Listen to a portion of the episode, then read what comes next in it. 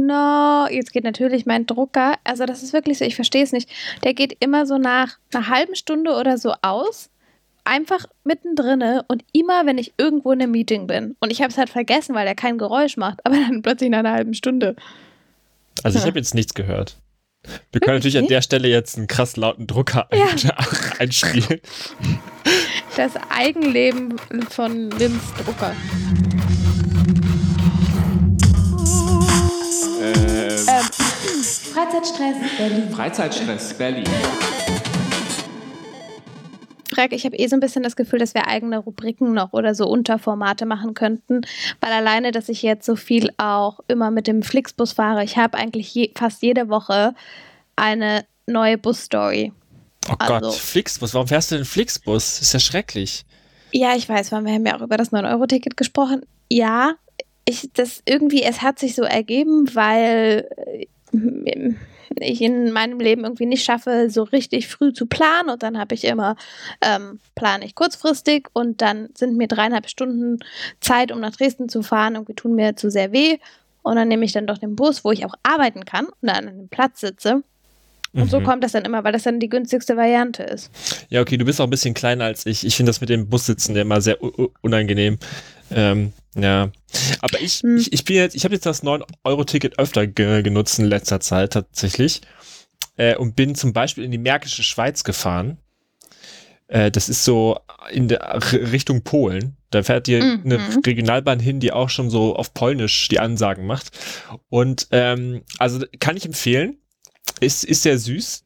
Ähm, aber also Märkische Schweiz, also da darf man sich nicht zu viel drunter vorstellen. Also ich sag mal, da sind so drei, vier Hügel und die haben auch immer so einen schönen Schild oben drauf stehen, wie hoch man gerade ist aber mehr als 100 Meter ist das irgendwie auch nicht so wirklich. Und da, also es sind auch nur die drei Hügel. Also es ist, es ist ein Schweizchen, so sagen wir so. Aber es ist, ist nicht die sächsische Schweiz. Nee, das ist die nicht verwechseln Schweiz, an der genau. Stelle, ja, ja. bitte.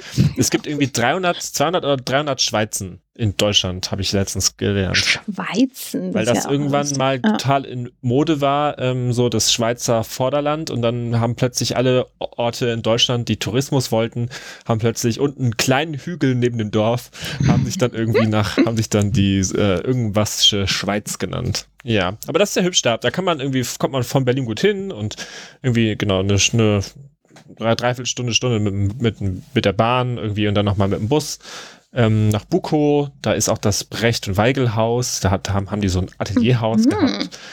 Und da kann man dann irgendwie schön zu in Hügel und Seen spazieren. Ähm, ja, sehr, un, sehr unspektakulär, spektakulär ihre mhm. Landschaft und Ausflugsgebiet.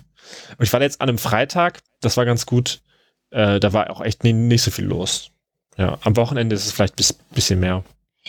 Ja, Frag, weil ich wollte jetzt schon fragen, ist das jetzt eine Empfehlung oder nicht? Also als du diese, die großen Berge zu kleinen Hügeln hast lassen werden durch deine Beschreibung, dachte ich schon so, naja, muss ich da jetzt über eine Stunde hinfahren mit Bus und Bahn. Aber dieses Brecht und Weigel ja. Haus ja, ist ja auch noch ein guter Anreiz und dann noch sehen. Nee, also wenn, wenn ich sage, das sind keine hohen Berge, dann ist es auch durchaus ein Kompliment. Ich komme ja aus dem Flachland okay. und also mir reichen so 100 irgendwas Meter an Berg schon aus. So, dann denke ich so, gut, habe ich mal was geschafft. Also ich finde das, ich bin damit voll zufriedengestellt mit so ein paar Hügeln. Ich brauche keine steilen äh, Steilhänge und Gletscherspalten. Nee, danke. Okay, ja, das ist doch gut, aber ja. Hast du noch was äh, vom letzten Mal? Ich mhm. habe noch eine Sache habe ich auch noch geschafft von, von meiner Liste aus dem letzten Monat. Hast du noch was anderes gemacht? Ich bin total traurig, weil ich hatte drei Versuche zu Sibylle Bergemann zu gehen, ähm, mir vorgenommen und ich möchte gerne an dieser Stelle ein Plädoyer dafür abgeben, dass die Museen einfach länger aufhaben sollten. Also ich verstehe es nicht, warum ich, wie ich bis 18 oder 19 Uhr in der Woche das schaffen soll, in so ein Museum zu gehen, wenn Mensch Vollzeit arbeitet. Also wie soll denn das funktionieren? So, und dann war schon, hatte ich den Plan, äh, mit einer guten Freundin in der Mittagspause zu gehen. Mhm. Hat aber nicht geklappt natürlich, also weil dann doch irgendwie viel los und du willst dir ja auch, also du willst ihm ja auch die Wertschätzung geben, die es braucht in so einem Museum und nicht reinrennen und drei Minuten später wieder los müssen. Deswegen, ähm, ja, ist das, ich glaube, es ist kein gutes Thema, Frag. Ich möchte okay. da noch hingehen und sie ist ein Glück auch noch lange auf, aber es nervt mich. Aber warst du eigentlich mittlerweile in der neuen Nationalgalerie? Frag. Willst du eigentlich so in, in all meinen, meinen äh, Darkspots hier rumbohren? Nein, war ich nicht. Es fiel mir nur ein, weil ich jetzt vor ein paar Tagen auf Instagram jemanden gesehen habe, der da jetzt irgendwie gerade mit dem Familienbesuch in Berlin äh, war und dachte mir, oh, diese paar Bilder würde ich auch gerne echt sehen. Und dann habe ich an dich gedacht, ob du da wohl schon warst. Nein. Okay. Ich hätte aber was, ich habe ein Positivbeispiel wegen der Museumsgeschichte, aber vielleicht hören wir uns erst an, wo du warst von letzten Mal. Ach so, ja, ich war im äh, Haus der Kulturen der Welt in hm, der No Masters ja. Territories Ausstellung über feministische Kunst, Dokumentarfilmkunst seit den 60ern, 70ern.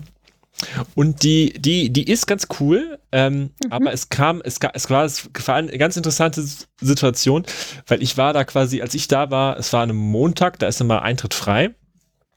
Äh, mhm. im HKW und ich glaube, ich war der einzige Cis-Mann ohne weibliche Begleitung in der ganzen mhm. Ausstellung. Das muss ich mal als, mhm. muss ich mal vorweg sagen. Also da war ich auch allein, war ich noch abends auf dem Weg, kam ich, bin ich da vorbeigekommen, dachte ich, ah, habe ich noch Zeit, gehe ich ein Stündchen rein und gucke da ein paar Filme an. Und ich glaube, ich war der einzige Cis-Mann ohne weibliche Begleitung.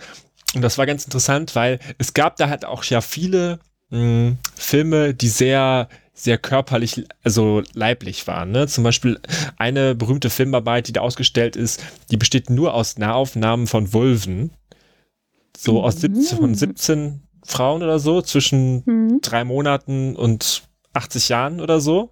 Und die besteht nur aus Nahaufnahmen davon, so. Und man konnte in dieser Ausstellung, kann man immer sehr gut sehen, wer gerade vor welchem der ganzen Filme sitzt, so, ne? Und dann hatte ich irgendwie so, hatte ich immer so Stimmen im Kopf, die überlegt haben, okay, stehe ich jetzt hier schon zu lange vor oder nicht lange genug? Kann ich jetzt, also wenn da niemand anders vorstand, hatte ich so das Gefühl, werde ich jetzt so als, als mhm. Male, als Male-Gazing Mann mhm. angeguckt. Und das war sehr lustig, weil ich quasi die ganze Zeit irgendwie das immer so im Hinterkopf hatte, so, so komische Unsicherheiten von, hm, wie sie, äh, stehe ich jetzt hier schon zu lang oder muss ich jetzt so zum nächsten gehen oder ja. wieder, dass ich quasi im Gucken versucht habe, die Körper, die ich gesehen habe, auszublenden. Also die quasi unsichtbar mhm. zu machen, was ja ironisch ist, weil es ja quasi genau um das Sichtbarmachen dieser Körper geht. bei dieser Art von oh, Film ja. kurz. Und ich war bei der Situation, dass ich quasi wegen so einer unangenehmen, ah, wie sieht das denn jetzt aus, mhm. wenn ich hier mhm. als weißer, allein rumstehender Mann, muss ich jetzt besonders schlau oder kunstinteressiert gucken, damit klar ist, dass mhm. ich das mhm. als Kunst angucke und nicht als objektifizierte Körper. Ah, das war sehr, das war sehr ja. aufregend. Ja, auf oh, eine ganz andere, unerwartete Art und Weise hat ja. mich die Ausstellung dann noch, noch eine Weile besch beschäftigt. Na klar. Ja, und irgendwie auch, wie du sagst, es geht ja genau um diese Körperlichkeit und das wird gezeigt und das musst du ausblenden, weil in dem Moment irgendwie wie respektvoll damit umgehen. Oh Gott. Naja, okay, ich muss es nicht, aber es ist spannend, dass ich quasi damit dann so hadere. Ne? Also da merkt man, ich habe noch viel äh, Feminismusarbeit äh, an meiner Männlichkeit zu tun. Ach, aber voll gut, dass du da warst. Ja, ne? Okay, was war das zweite, wo du warst? Äh, nee, das, ich, ich war nur bei dem. Ah, okay, gut, dann kann ich nämlich ähm, Feminismus gleich als Übergang nutzen. Ähm, oh, so viele schöne Übergänge. Ich habe schon, der Ausflug war eigentlich auch schon ein guter Übergang. Ähm, und zwar werde ich auf das Wilde Möhre Möhren-Festival fahren. Mhm. ähm, wahrscheinlich waren sehr viele ZuhörerInnen da schon, aber für mich ist es das erste Mal. Und ich fahre zur Seelenschaukel. Also, das ist ja das Wochenende. Es gibt ja drei verschiedene Wochenenden und eins war auch schon Anfang August und jetzt Seelenschaukel ist Mitte August, also ähm, 13. bis 15. Und das ist das Festival, was sich alles so um Achtsamkeit, um ähm, Wohlbefinden, um Körpergeist, Zusammenhang und um auch so gesellschaftliches Wohlbefinden, würde ich es jetzt einfach mal nennen, dreht. Und da gibt es einen Vortrag zum Beispiel zu ähm, feministischen Pornos und den würde ich mir gerne anhören, genauso wie also es gibt viele Vorträge, es gibt natürlich Musik auf, ich glaube, sechs verschiedenen Floors und ähm, wie sich das für ein Festival gehört. Und dann sehr viele Workshops, also sehr viel Atemtechnik. Es gibt Achtsamkeit in Beziehungen, finde ich auch total ähm, spannend. Argumentationstraining, auch Argumentationstraining gegen rechts. Ähm, und genau, von den Vorträgen eben feministischer Porno. Mh, hm, nachhaltige Lieferketten, also auch so von der Themenspanne her riesig. Aber das sind die zwei, die ich mir schon mal rausgesucht habe. Und dann natürlich auch so Talks über Russland, also ähm, wie ist die Situation, ist Russland isoliert, was, was kann noch gemacht werden damit? Oder also wie gehen wir mit der Situation um? Auch mit psychischen Krisen, ähm, Krisenumgang. Also was passiert mit der Resilienzfähigkeit der Menschen in Krisensituationen und wie kann die gestärkt werden.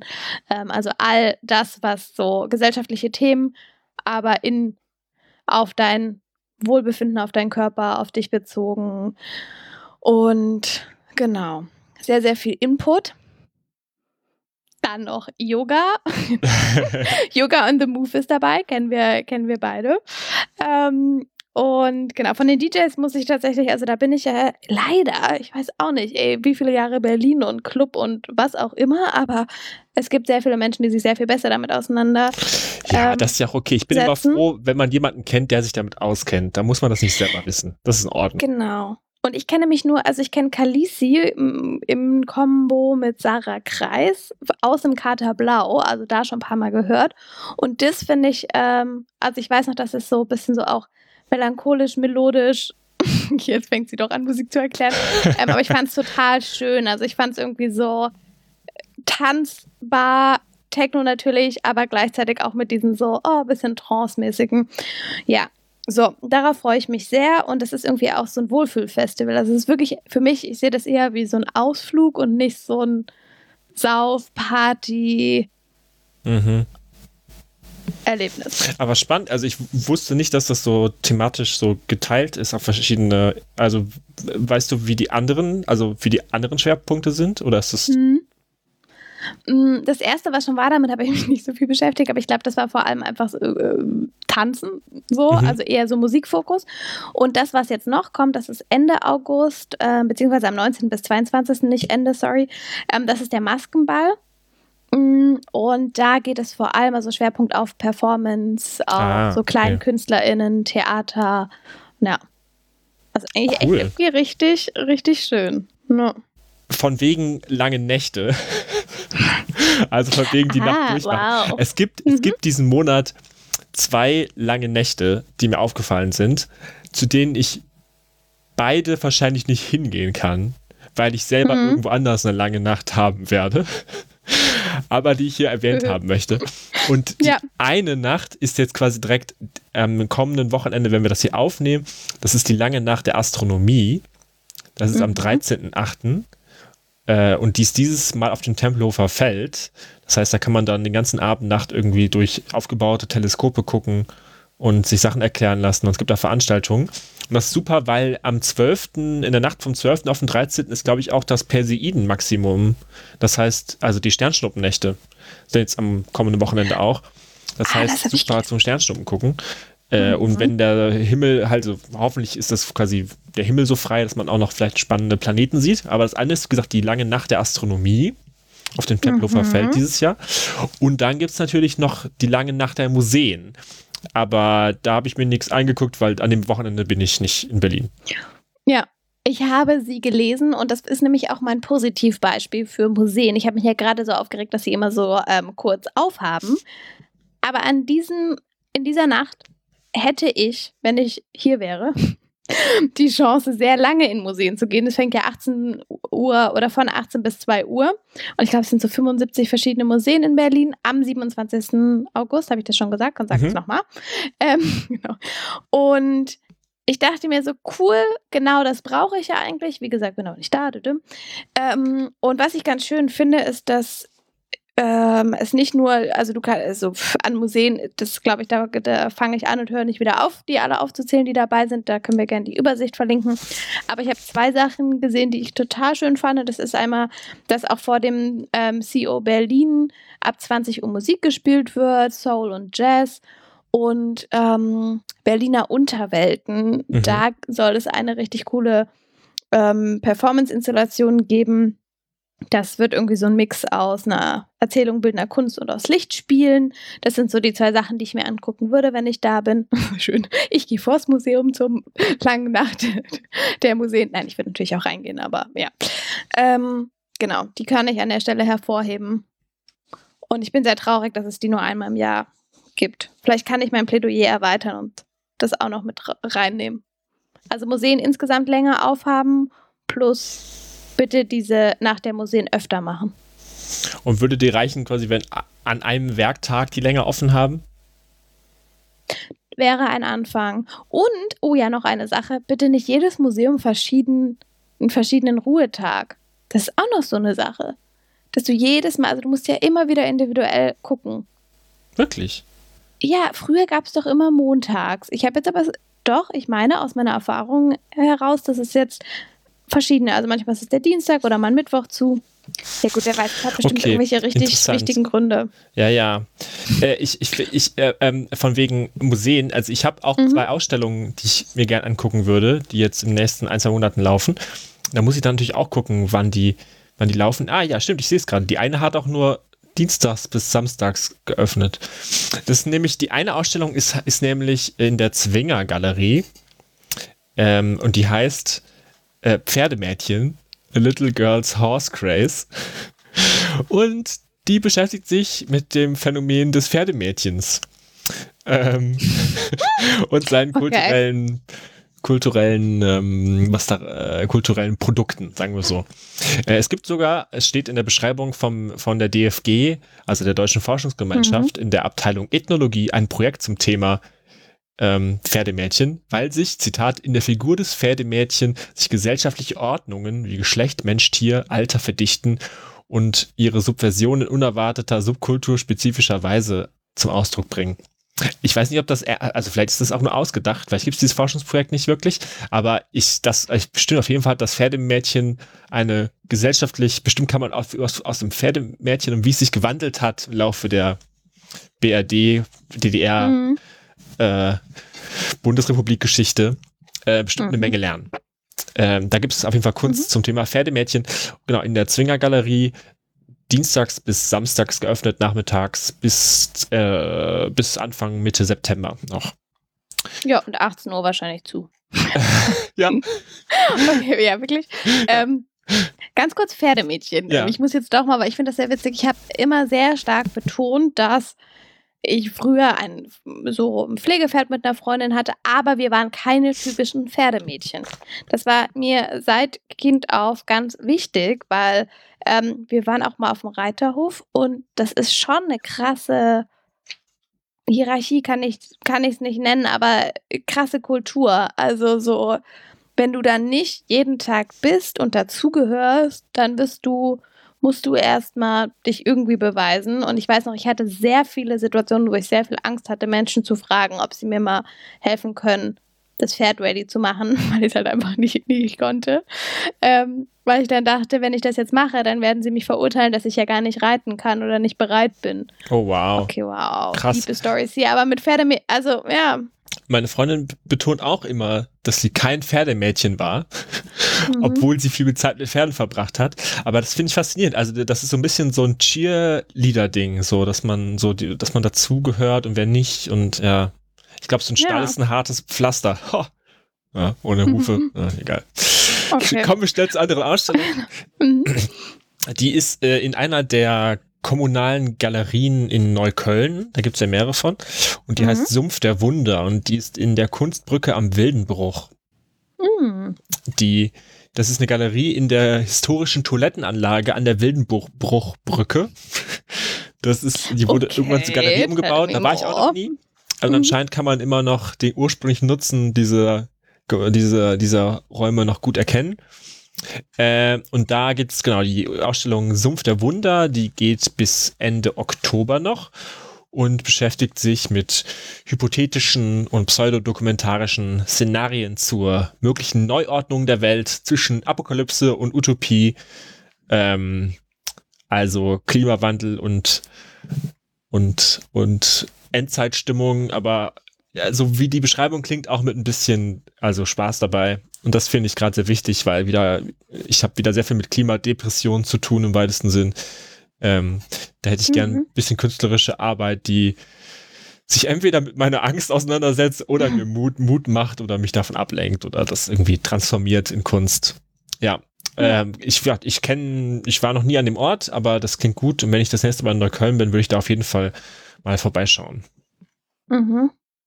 Und Stichwort Klimaangst. Ich werde dir dann berichten von der wilden Möhre von dem Workshop zu Resilienzfähigkeit in Klima, in Krisenzeiten. Ja, Unter bitte. anderem bezogen auf die ähm, Klimakrise. Ja. Ach, ich hätte auch irgendwie gesehen, dass im HKW ist jetzt auch was zum Anthropozän ähm, oder, oder wird bald kommen, aber ich habe nicht reingelesen. Ich habe es nur, ähm, nur so ein bisschen von der Thematik her. Ja, Das ja, da, ihr jetzt da, gibt, da gibt's gerade eine Ausstellung im Foyer. So eine kostenlose. Ah, äh, ja. Die ist aber, also ich habe mir die bisschen angeguckt. Ich glaube, dafür braucht man eine Führung mhm. oder muss ich lang Begleitmaterial vorher durchlesen. Die fand ich jetzt nicht so schnell greifbar. Also das kann man nicht sich eben schnell angucken. Ist nicht so, okay. also ich glaube, da braucht man quasi ein bisschen Kontext für.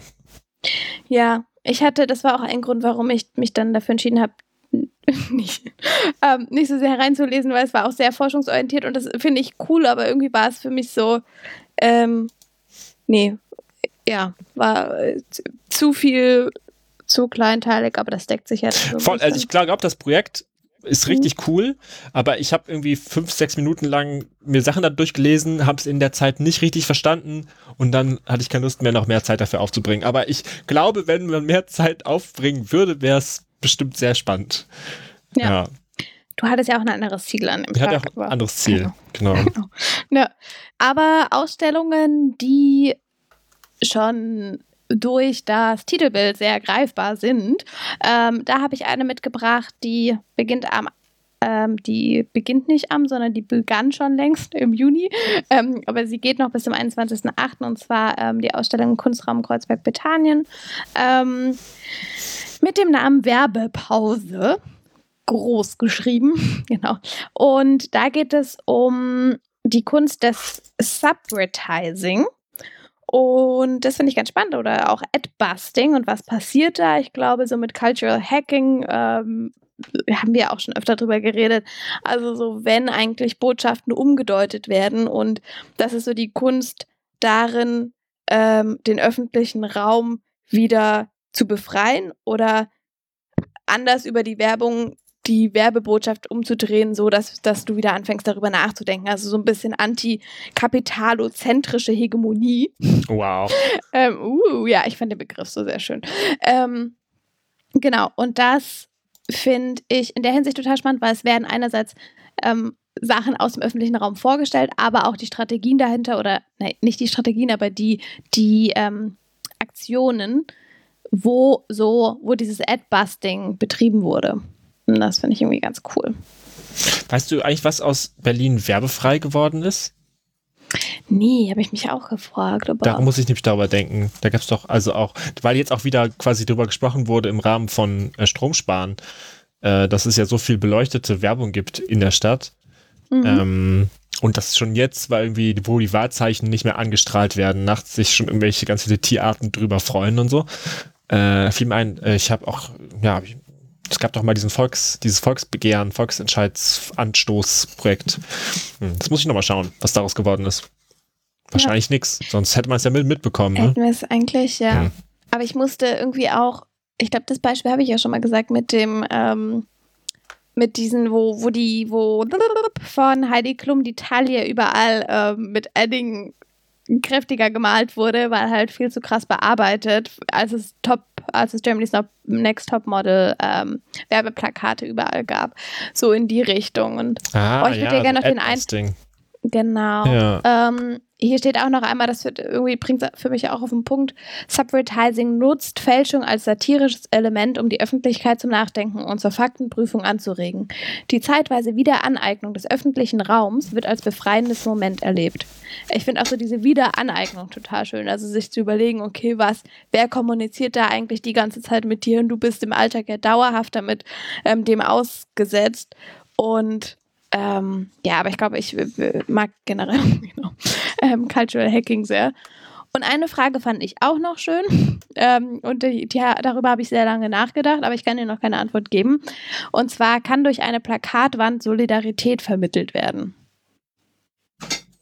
Und wenn ja, wie? Nein, aber so sich zu fragen, okay, wie müsste denn Werbung dann aussehen, wenn sie nicht dieser äh, Kapitallogik folgen würde und was wäre da drauf? Und natürlich gibt es schon ganz viele Versuche, aber wie würdest du Werbung gestalten und für was würdest du Werbung machen? Ja, die Frage ist, wäre es dann noch Werbung, ne? Ja. Also ist es, wenn quasi kein Konzern dahinter steht, sondern ein, eine kollektive, ein, eine Genossenschaft, ob man das dann noch Werbung nennen könnte. Also ich, das würde ich bezweifeln. Äh, oder ob nicht Werbung an sich unvereinbar ist mit, naja, das, das ist vielleicht ein Thema für eine andere Folge. Aber apropos Aneignung des Stadtraums, das ist ein sehr guter mhm. Übergang. Oh, jetzt bin es ich gibt gespannt. Mhm. diesen Monat das Project Space Festival. Das ist sehr cool. Das Project Space Festival, das beschäftigt sich mit Projekträumen. Also Berlin lebt ja, also der Berlin, der, der, der, der, der, was Berlin mit so reizvoll macht, sind ja quasi die vielen Projekträume und selbstorganisierten Räume und Kunsträume, die es gibt. So. Mhm. Und ähm, wenn irgendwo plötzlich ein Raum leer steht, eine altes, ein altes irgendwas, dann kommen plötzlich Leute und wollen da irgendwie Kultur und Kunst drin machen oder Projekte drin organisieren.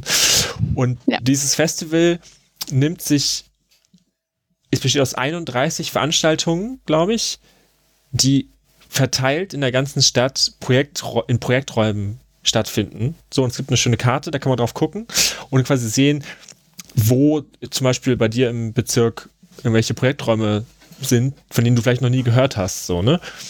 Ähm, also zum Beispiel, ähm, also zum Beispiel am, am Spoiler, das ist so, eine, so ein Galerie-Kunstraum in Moabit, bin ich schon öfter vor, vorbeigefahren, aber habe mir nie die Mühe gemacht, mal zu gucken, was so in deren Programm ist. Und dann habe ich die jetzt in der Liste gesehen. Also ja, klar, Spoiler, das Spoiler ist ja auch ein, auch ein Projektraum und habe jetzt direkt ja. äh, deren Newsletter abonniert quasi äh, und bin ich jetzt am Start und ja, es sind ein paar sehr coole Sachen dabei. Also es lohnt sich mal darauf zu gucken, weil wie gesagt, ähm, das sind so auch oft ja Orte, die quasi eben nicht so, da sind wir bei der Werbung, die, die hängen nicht, die mhm. haben nicht Werbung an jeder Litfaßsäule, sondern ja. von denen muss man oft wissen, dass es die gibt oder in Netzwerken sein, wo man dann quasi die richtigen Posts oder die richtigen Veranstaltungen sieht, aber auch wenn die quasi mhm. vielleicht gar nicht so weit von da sind, wo du quasi wohnst. Ähm, ja, und das finde ich sehr cool, so ein Festival zu haben, was diese Art von, diese, diese freie Szene und dieses Verhandeln und Umgehen mit Freiräumen feiert. Ja.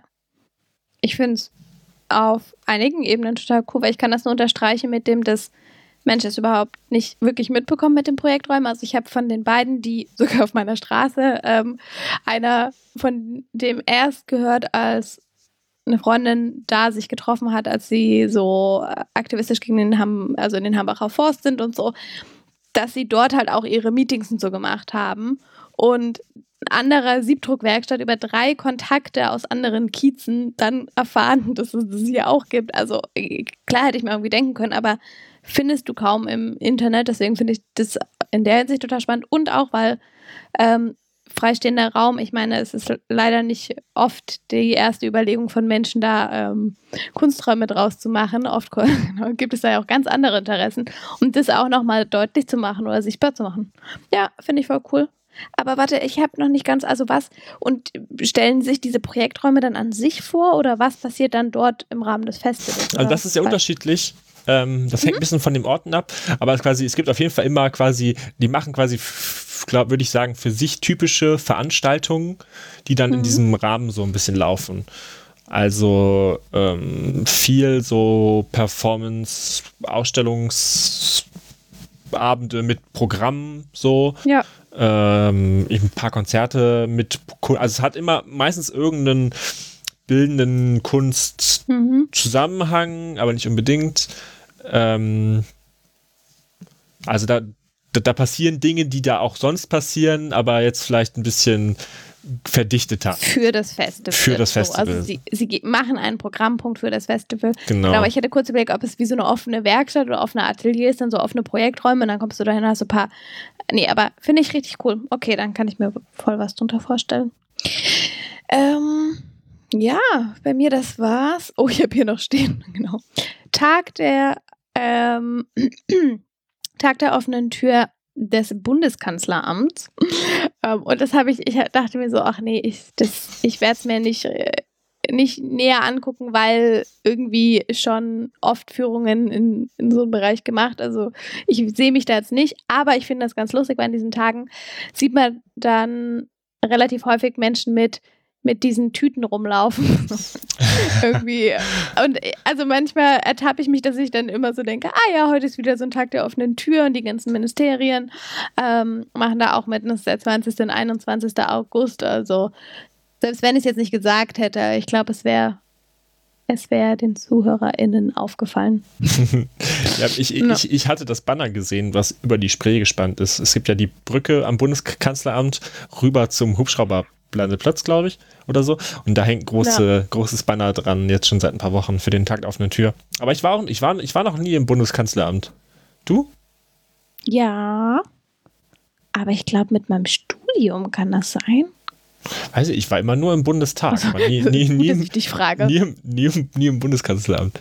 Naja. Aber ich glaube, nee, also ich glaube, ich habe auch andere Prioritäten. Ist, am Ende ist es ja auch nur ein Bürogebäude, ne? Ja, also sie werden sich da schon ein bisschen was ähm, ausdenken. Und ich meine, so in die Ministerien zu gehen, ist auch interessant. Aber ähm, irgendwie an so einem Tag, das ist dann immer so überfüllt. Ich weiß nicht, ich bin, dann gibt es immer diese Infostände mit Radiergummi und, und Bonbons. Ah, das ist super. Ich brauche ein neues Radiergummi tatsächlich. Ich habe gestern noch eins gesucht und keins gefunden. Jetzt überlege ich nochmal, waren wir oder war das nicht das Bundeskanzleramt? Naja, ich werde nochmal in meinen Notizen kramen. Schau mal, ob du eine Tasche findest. Ja, genau.